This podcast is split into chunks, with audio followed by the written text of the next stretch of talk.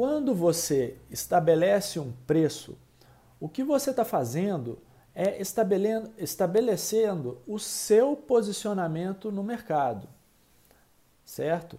Então você está dizendo para o mercado consumidor quem que você quer atender. Ah, na nossa pirâmide econômica da nossa sociedade, nós podemos enxergar como a base da pirâmide a grande maioria das pessoas que podem pagar preços mais baixos. Lá no topo da pirâmide, você tem as pessoas com potencial de compra mais alto que são capazes de adquirir bens é, de preços mais altos.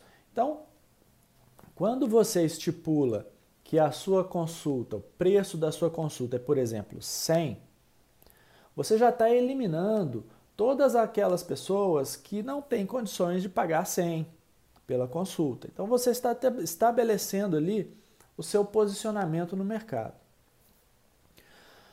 Alterar esse preço, subir ou alterar o preço, significa mudar o seu posicionamento, é você se reposicionar no mercado. Ah, vamos fazer uma analogia aqui com a indústria automotiva.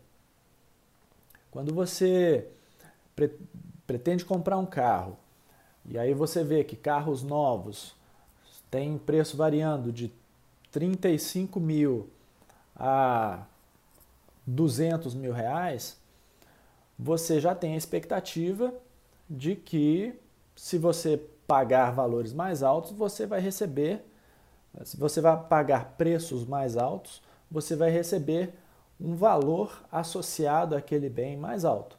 Então, quando a, a montadora lança diferentes carros, é porque ela está se posicionando para diferentes faixas de consumidores.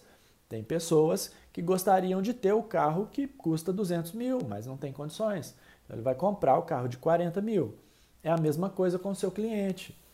Então você pode ter ali pacientes que entendem que a sua consulta sim vale 100, mas ele não tem condição de, não tem condição de pagar 100. Então aquilo ali, você se posicionando, você já elimina uma certa faixa de é, possíveis pacientes que poderiam consumir a sua consulta.